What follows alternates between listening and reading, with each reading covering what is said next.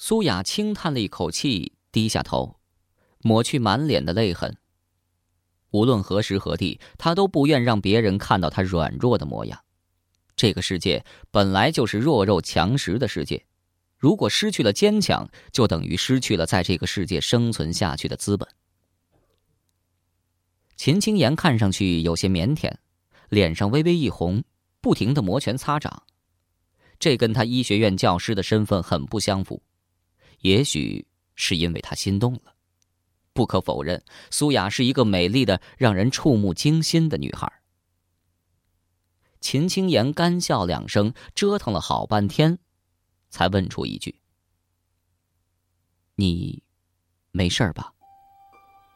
苏雅摇了摇头，心中有些失望。不知怎的，她又想到了跟小龙第一次见面时的情景。也是在这样凄冷的深夜，也是在学校的小吃店，他一个人静静地坐在角落里，旁若无人的自斟自饮。不时有男生女生对他指指点点，议论纷纷，却没有一个人敢坐在他对面。自从上次有个不识好歹的小白脸坐到他面前搭讪，被他用啤酒瓶子砸破脑袋之后，就再也没有人敢招惹这位学校的女霸王了。所以，当小龙大摇大摆地坐到他面前时，他很是吃了一惊。跟上次那个白痴不同的是，小龙一句话都没说，随便一坐，面露微笑地凝视着他，充满了自信。确实，小龙是那种阳刚气十足的男生，常年进行的体育锻炼让他的身体显得高大魁梧，他的脸也很好看。仿佛被硬笔书法勾勒过，线条感十足。他的眼睛简直就是一块黑宝石，深不可测，散发着耀眼的光彩，令人沉醉。苏雅就是被他的这种笑容和眼神所俘虏的，一股从来没有过的奇异感觉从他的心脏开始弥漫，酥软、暖和、发麻，似乎有轻微的电流缓缓流过。从那一刻起，他就知道，自己注定要和这个男生发生一些不平凡的故事。而在这之前，他从来就不相信爱情，更别说什么一见钟情了。苏雅也曾经无数次的问过自己，为什么会爱上小龙？答案是说不清。爱上小龙肯定是有原因的，但这种原因却无法用言语来描述。更多的只是一种心灵上的感觉。他爱他，他也爱他，就这么简单，没有任何一点功利性的原因。但是小龙已经离他而去了。苏雅拂了一下夜风吹乱的长发，晃了晃头，让自己的思绪回到现实。菜已经端上来了，热气腾腾，香气扑鼻。苏雅不再多想，闷着头吃饭。旁边的一张桌子上，两个医学院的女生正在边吃宵夜边聊天。嘿，放假了，你准备到哪儿去玩啊？嗯，不知道，还没计划好呢。南疆市也是千年古城啊，不如你陪我到附近的风景名胜区转转。你打算去哪儿啊？绳金塔、西山万寿宫。后田沙漠、象山森林公园、大唐古村，嗯，想想的确不少的。哎，等等，大唐古村。其中一个留着马尾辫的女生用一种奇怪的眼神望着另一个披肩发的女生。怎么了？有什么不对劲儿吗？你说的是那个盛产清明酒和东坡肉的大唐古村吗？是啊，就是那个大唐古村呢。马尾辫女生突然不说话了，气氛顿时变得压抑起来。披肩发女生有点急了：“哎呀，你倒是说呀，别这么神神秘秘的。”马尾辫女生紧绷着脸，四处张望了一下，然后压低了嗓子说：“你没听过死亡铃声事件吗？”死亡铃声。披肩发女生似乎想起了什么，脸色一下变得苍白。你是说，南疆大学四个女生去旅游，结果全部离奇死亡那个传说？不是传说，是事实。马尾辫女生更正披肩发女生的说法。我有个远房亲戚住在大唐，这件事儿就发生在大唐古村。南疆市的那四个女生约好到大唐古村游玩，结果当天夜里听到了恐怖的死亡铃声，一个接一个的惨死，只剩下最后一个幸运的逃出去了，但他也疯了。人们找到他的时候，他嘴里念念有词，一直在说什么“死亡铃声来了”，所有听到死亡铃声的人都逃不掉，而且他也听不得别人手机响，只要一听到手机铃声就会发狂的。披肩发女生的脸色越发变得苍白了。哎呦，幸好幸好，我还没有去大唐古村。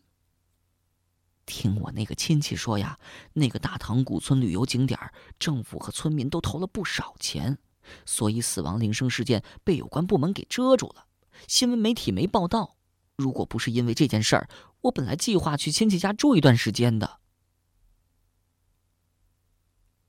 说者无心。听者有意，苏雅听到死亡铃声的时候，心中一动，猛然想起妹妹日记中描述的恐怖铃声和自己刚才的遭遇。李优辰说，妹妹患有强烈的精神类抑郁症和被迫害妄想症，所以妹妹日记中的内容不可信。但是自己也曾接听到奇怪的恐怖铃声，而且事后查询却没留下一点痕迹。而大唐古村也发生过死亡铃声事件。这意味着，除了妹妹，还有其他的女生听到过恐怖的铃声，并且因此丢掉了性命。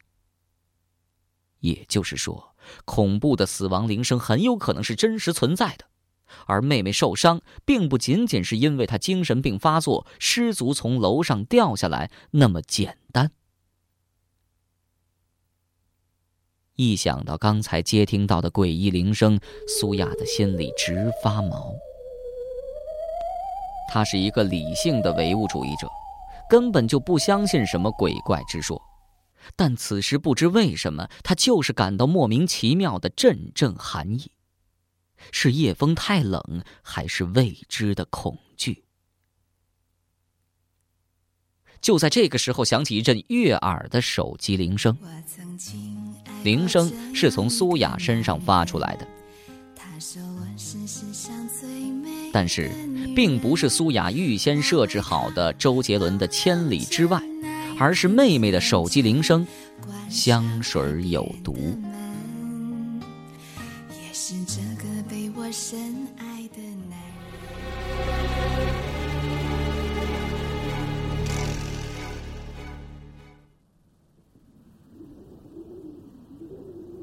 仿佛有风吹过，没来由的惊起了苏雅的长发。她清晰的感觉到自己的身体随着手机铃声的震动而微微的站立着。他暗自观察小吃店，一切正常，每个人都在慢条斯理的做着自己的事，没人注意他，除了那个傻瓜一样的秦青言之外。苏雅长吸一口气，装作若无其事的样子，从包中翻出黑色的三星手机。手机屏幕里的那朵雪白的水莲花悄然绽放，不断的提醒她有电话呼叫。是一个陌生的手机号码。按下接听键，手机里是令人窒息的沉默。苏雅尽量让自己的声音显得平和些。喂，是谁？手机里传来一阵咳嗽的声音，苏雅稍稍心安一些。咳嗽声停下来之后，继续追问：“谁打电话给我？”是我。一个沙哑的声音。苏雅微微一愣，这个声音她是再熟悉不过了。竟然是他父亲苏志鹏的声音，夜夜笙歌艳舞、声色犬马的苏大老板，此时竟然没有去寻欢作乐，不能不说是一个不大不小的意外。而且苏志鹏的嗓子怎么会一下就变得如此沙哑？小雅，你在哪儿？我去接你。我在医学院门口一家叫“守候”的小吃店。现在不是跟父亲斗气的时候，苏雅难得心平气和，没有对父亲叫骂。想要把妹妹治好，肯定需要父亲的支持。和父亲的通话结束之后，苏雅还对着手机反复翻看。她不明白，手机的铃声怎么会从周杰伦的《千里之外》变成香水有毒呢？而且那首香水有毒还是妹妹手机的铃声，难道是自己下载给妹妹听时不小心设置成了接听铃声？十分钟之后，一辆豪华的宝马车驶到了小吃店对面。苏雅招呼都没打一个，在秦青言惊诧的眼神中坦然上车。苏志鹏戴着一副超大的墨镜，遮住了半张脸，看不到脸上的表情。只是一向注重仪表的他，那身名牌西装都皱得不成样子了。苏志鹏正狠狠的吸烟，宝马车里浓浓的烟味儿，乍看过去还以为里面失火了。苏雅挥了挥手，强忍着没有发作。看来自从听到妹妹重伤住院之后，父亲就一直在吸烟，怪不得嗓子都哑了，老是咳嗽。要知道他以前可是不吸烟的，最多逢场作戏玩个一两支。他在哪儿？附属二医院住院部三楼。苏志鹏狠狠的发动宝马车，仿佛跟谁斗气一般，小车猛然加速，震动了一下，快速行驶起来。可还没过几秒钟，就听到“轰”的一声，苏雅差点被震飞，宝马车硬生生的撞到了马路的护栏上。全新进口的宝马，在整个南江市也不多见。苏志鹏最心爱的小车就这样被撞得车头凹进去，让人看过去不伦不类，仿佛一个缺了牙的美女。苏志鹏却一句话都没说，后退发动，重新行驶在马路上。父亲，这是怎么了？联想到父亲之前对妹妹的态度，苏雅心中疑惑不已。印象中，父亲一向长袖善舞，从容不迫。喜怒不形于色，颇有种泰山崩于前而色不变的定力。否则，他又怎能在尔虞我诈、波谲云诡的商场进退自如？很快，宝马车就开进了附属二医院。苏雅默默的陪着父亲走进住院部，走到妹妹苏叔的病房前。护士打开门之后，知趣儿的走开了。苏志鹏慢慢的走到苏叔的身边，戴着墨镜的脸怔怔的凝视着那张失去血色、被白色绷带紧紧缠绕的脸，高大的身躯抑制不住的微微颤抖，不知道是激动，还是伤心。去把医生叫来。苏雅转身离开，出了病房才走了几步，苏雅突然又停住了。从接到父亲的电话起，他就有种不好的预感，仿佛遗漏了什么事一般，心总是悬着。站在原地思索了两三秒，苏雅突然放轻了脚步声音，悄悄的返回，躲在窗后的阴影里窥视着病房。病房里面开着灯，医院走廊里灯光暗淡，两者形成鲜明的光线对比。从走廊里的玻璃窗后面，可以清楚的望见病房中的情景，而从病房里所看到的玻璃窗，却只是一块黑镜子。苏志鹏四处张望了一下，目光从玻璃窗那边一扫而过，没有发现隐蔽在窗后的苏雅，他的举止显得有些鬼祟，仿佛要做什么亏心事一般。接下来。苏志鹏摘下了墨镜，小心翼翼的不发出声响，整个脸慢慢的凑到了苏叔的面前，似乎在仔细端详苏叔的容颜。脖子伸得老长，身躯半弯着，一双手紧紧握成拳状，眼神里竟然变得特别强烈和复杂起来。那种眼神很奇怪，有愤怒，有仇恨，甚至还有些许兴奋，但偏偏少了父亲对女儿的那种关爱。苏雅心中一惊，双手捂住嘴，不让自己发出声响出来。苏志鹏的样子太奇怪了，太不合逻辑了，根本不像是父亲对重病中的女儿的神情。苏志鹏想做什么？他要做什么？苏雅似乎终于明白了一些事情，其实以他的智商早就应该猜测到，却因为当局者迷，始终不敢去那样臆想自己的父母。即使现在。他也不敢去想象那个可怕的猜测，他只希望想象的那些事情都是错误的，都是他自己的神经过敏。透过灰白相间的玻璃，苏雅看到苏志鹏犹豫的眼神。他的手强壮而有力，并不因为这些年的养尊处优而变得软弱。事实上，苏志鹏一向很注意自己的身体。无论多忙，也会坚持每天锻炼一下，这也是他沉溺在欲海中而没有垮掉的原因。手掌伸开了，缓缓的伸向苏叔，伸向苏叔的脸。他甚至还听到轻微的骨骼摩擦的声音，而这种声音只有充分用力才会产生。苏雅的心揪成了一团，全身汗毛耸立。父亲狠毒的目光仿佛一道锋利的长枪，刺得他心脏在滴血。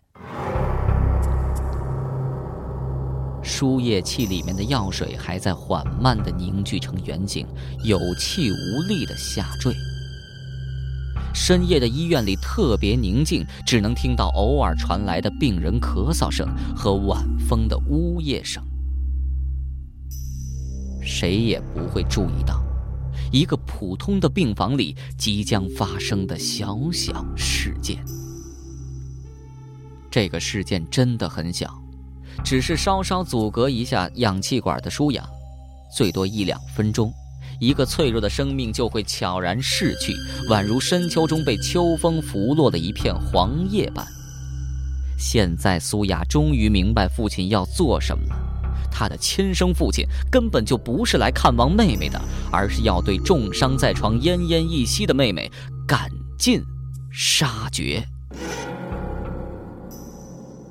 苏雅听到心碎的声音，宛如失手摔落在地上的玉石般崩裂成一块块晶莹的碎片。他无法相信眼前所看到的这一幕，却又不得不强迫自己去相信。情急之中，苏雅退后几步，突然加重脚步声，迅速跑向病房门口，并且大声叫道：“李医师，你倒是走快点啊！”病房的门是被苏雅用肩膀撞开的。苏志鹏显然没料到苏雅会这么鲁莽地闯进来，很是吃了一惊，保持着原有的姿势，只是脸扭过来了，目光凌厉地望着苏雅。没有想象中的惊慌失措，而是一种淡漠到极点的严峻之色。小雅，你怎么了？苏雅微微一愣，但很快就恢复了自然，淡淡的说：“我听到了病房里看护铃声，还以为妹妹病情出现变化了。”苏志鹏的眼神在苏雅脸上停留了许久，一直没说话。显然，他并没有被苏雅的谎言骗过。以他的智商，肯定能猜到苏雅刚才躲在暗处监视他。也就是说，刚才他所做的一切，苏雅都看到了。苏雅也不愿再解释，就这样坦然面对苏志鹏。两妇女仿佛寺庙里的两座泥菩萨，大眼瞪小眼各自压抑着冲天的怒火。过了很久，苏志鹏点了点头，仿佛自嘲般的说：“好，好，好好。一连说了几个“好”字，似乎除此之外就再也没有其他的话好说了。苏志鹏终于迈起了脚步，走出苏叔的病房，疾风怒涛般的从苏雅面前掠过，头也没回。苏雅一直目送苏志鹏的身影走进宝马车后，这才走进妹妹身边查看。一切依旧，苏叔还是那副木乃伊般的样子，靠着输氧管和输液器吊着一口气，仿佛一个活死人般的躺在那儿，一点动静也没有。监护仪屏幕上的心电图还是那样有气无力，隔了许久才微微跳跃一下。外面传来宝马车的喇叭声，绵绵不绝，一声紧催一声。苏雅知道父亲在叫自己上车，他又想做什么？苏雅叫来护士，反复叮嘱好了，好好看护。出了病房，迎着凉爽的晚风，平静下烦躁的心绪，慢慢的走到宝马车边，打开车门，钻进去。父亲又戴上了那个超大的墨镜，狠狠的踩着油门，发动宝马车，飞快的驶出了附属二医院。苏雅平静的问：“去哪儿？”苏志鹏没有回答，专注开车。苏雅懒得问了，管他呢，他倒想看看苏志鹏还能变出什么戏法。宝马车到处拐弯，在南江市的小巷子里钻来钻去，十几分钟之后，在一座老房子面前停住了。红砖青瓦的老房子，上个世纪八十年代的风格，和现在的南江市商品房完全不一样。这附近也只留下了这么一栋老房子，显得有些不合潮流的突兀感。苏志鹏下车，在前面带路。走到老房子面前，掏出钥匙打开了房门，然后他一句话都没说，扔下苏雅，转身回去发动宝马，一个人走了。苏雅像个仇人似的盯着苏志鹏，嘴唇紧抿，傲气凌霜。即使听到苏志鹏发动宝马的声音，他也不曾开口。一直到宝马车不见踪影，强忍了许久的泪水，这才痛痛快快的奔腾而出。